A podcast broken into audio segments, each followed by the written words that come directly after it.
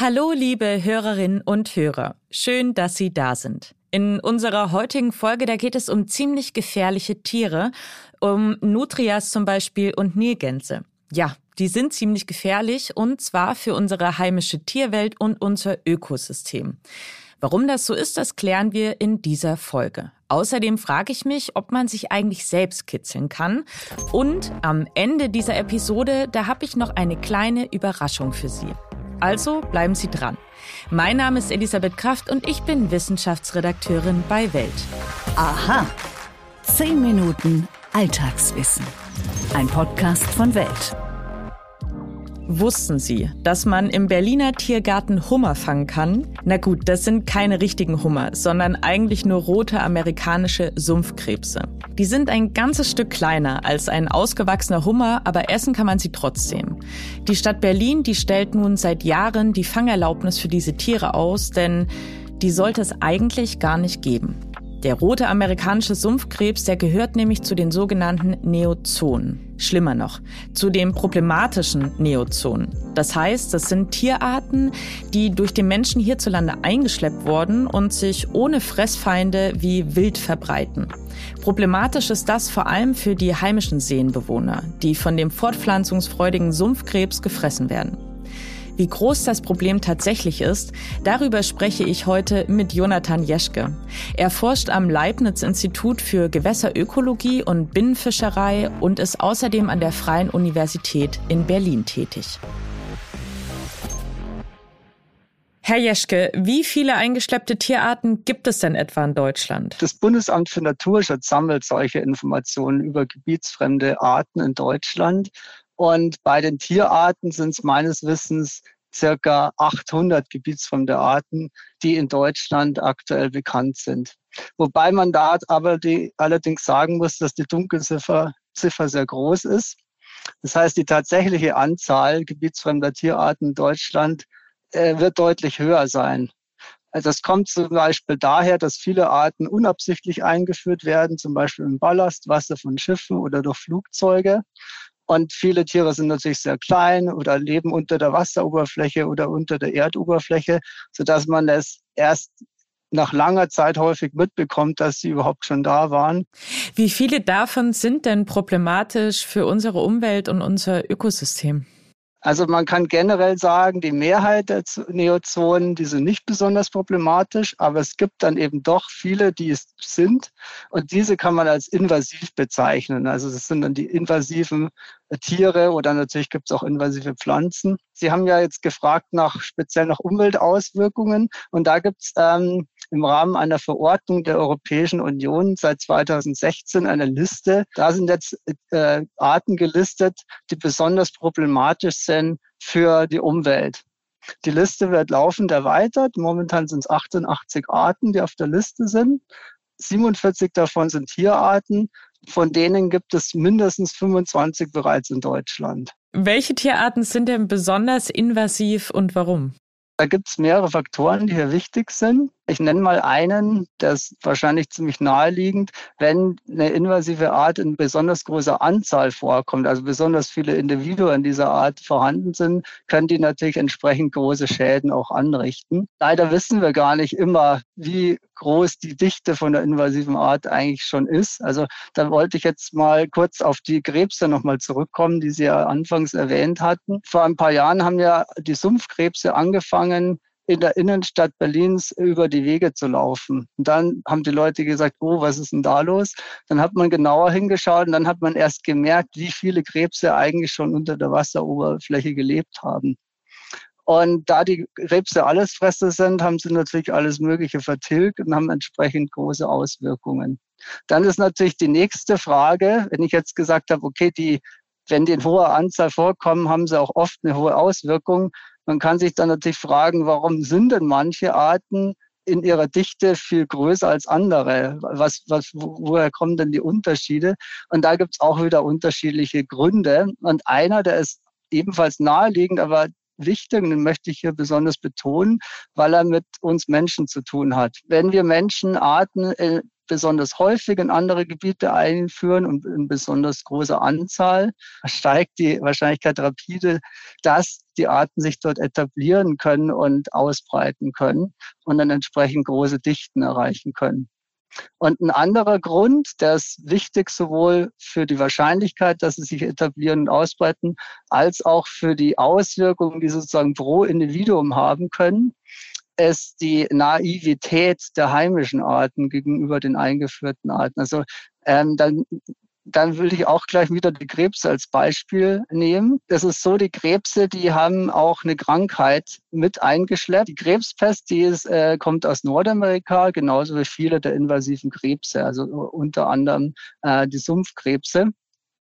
Und die bei uns heimischen Krebse, die sind naiv gewesen gegenüber dieser Krankheit. Sie haben keine gemeinsame evolutionäre Vergangenheit mit diesem Krankheitserreger, sind entsprechend sehr anfällig gegenüber der Krankheit und sterben in großer Zahl. Ich würde hier auch zum Abschluss äh, der Frage noch kurz erwähnen, dass natürlich auch invasive Arten Krankheitserreger äh, auf Menschen übertragen können, zum Beispiel invasive Mücken wie die Tigermücke, die Dengue oder Zika-Viren übertragen können. Was kann man denn jetzt gegen äh, problematische Neozonen tun? Und muss man da auch was tun? Das ist ja die nächste Frage. Also ist es schon so weit, dass wir was tun müssen? Wenn ja, was wäre das dann? Da sollte man auf jeden Fall was tun, besonders äh, wenn man sich die Arten anschaut, die besonders hohe Auswirkungen haben, die besonders problematisch sind. Bei den Maßnahmen gibt es allerdings kein Patentrezept. Da muss man sich jede Art genau anschauen, also artspezifisch handeln. Und man kann aber trotzdem sagen, dass Maßnahmen in einem frühen Stadium einer Invasion besonders effektiv sind. Also wenn die Arten gerade erst äh, neu erschienen sind in einem äh, Gebiet und man kann sie dort schnell entdecken, dann kann man auch schnell handeln, das sogenannte Rapid Response.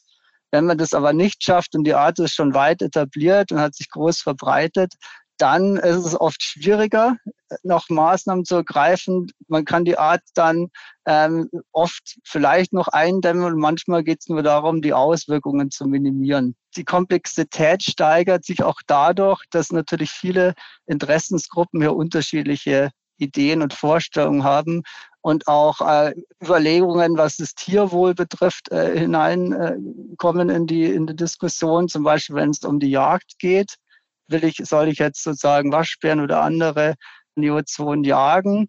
Da gibt es natürlich sehr unterschiedliche Meinungen dazu. Und ein äh, letzten Aspekt, den ich noch nennen möchte, ist die langfristige Perspektive. Also wenn ich so eine Managementstrategie entwickle, dann sollte ich eine langfristige Perspektive haben. Dann sollte ich mir überlegen, wie sind denn generell die zukünftigen Entwicklungen? Und da geht es dann eben nicht nur um die eine invasive Art, sondern das ist sozusagen gesamtgesellschaftlich und auch Klimawandel muss man berücksichtigen und andere Veränderungen. Äh, aus dem Grund haben wir auch ähm, angefangen, ein sogenanntes Serious Game oder Applied Game zu entwickeln mit Kooperationspartnern, wo Zukunftsszenarien eingebaut sind und wo verschiedene Interessensgruppen auch repräsentiert sind. Und in diesem Serious Game kann man dann Managementstrategien für verschiedene invasive Arten entwickeln. Das war Biologe Jonathan Jeschke. Vielen Dank für Ihre Expertise. Sehr gerne, vielen Dank. Stimmt das wirklich? Mythos oder Wahrheit? Kurze Frage. Wo sind Sie am kitzligsten? Unter den Armen oder an der Hüfte oder vielleicht an der Fußsohle? Nutzen Sie doch mal den Moment und versuchen Sie sich kurz an einer dieser Stellen selbst zu kitzeln. Und hat's funktioniert? Wahrscheinlich nicht. Denn die meisten Menschen, die können sich nicht selbst kitzeln. Zumindest werden sie nicht in dem Maße lachen, wie sie lachen würden, wenn andere Personen sie kitzeln. Wie kann das denn sein? Also, wie so häufig bei derartigen Problemen haben Wissenschaftlerinnen noch keine abschließende Erklärung gefunden. Sicher ist, dass unser Gehirn Fremd- und Selbstberührung anders verarbeitet. Schwedische Psychologinnen, die haben das Phänomen in einer Studie untersucht.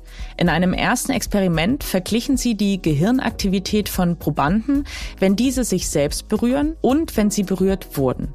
Die MRT-Scans, die zeigten, dass bei Fremdberührung mehr Gehirnareale aktiviert werden und diese wahrscheinlich auch wesentlich intensiver.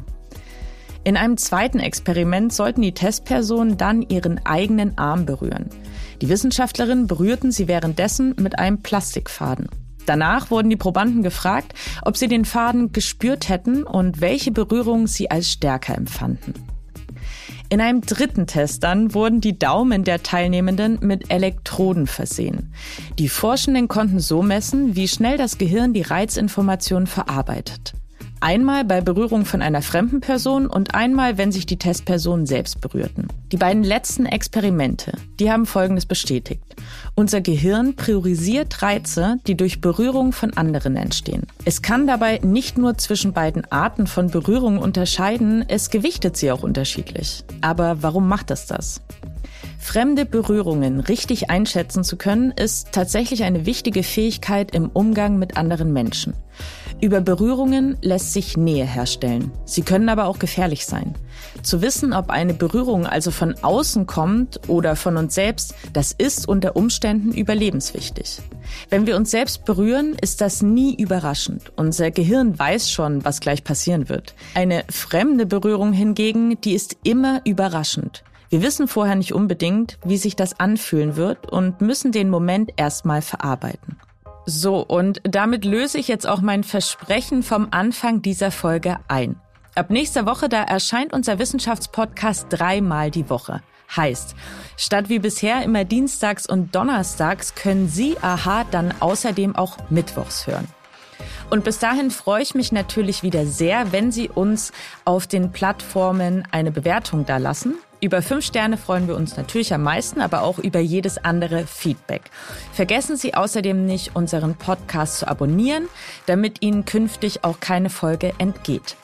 Wenn Sie Lob, Anregungen oder Kritik haben, dann schreiben Sie mir doch einfach eine Mail an wissen.welt.de. Und jetzt wünsche ich Ihnen einen wunderschönen Tag. Ihre Elisabeth Kraft.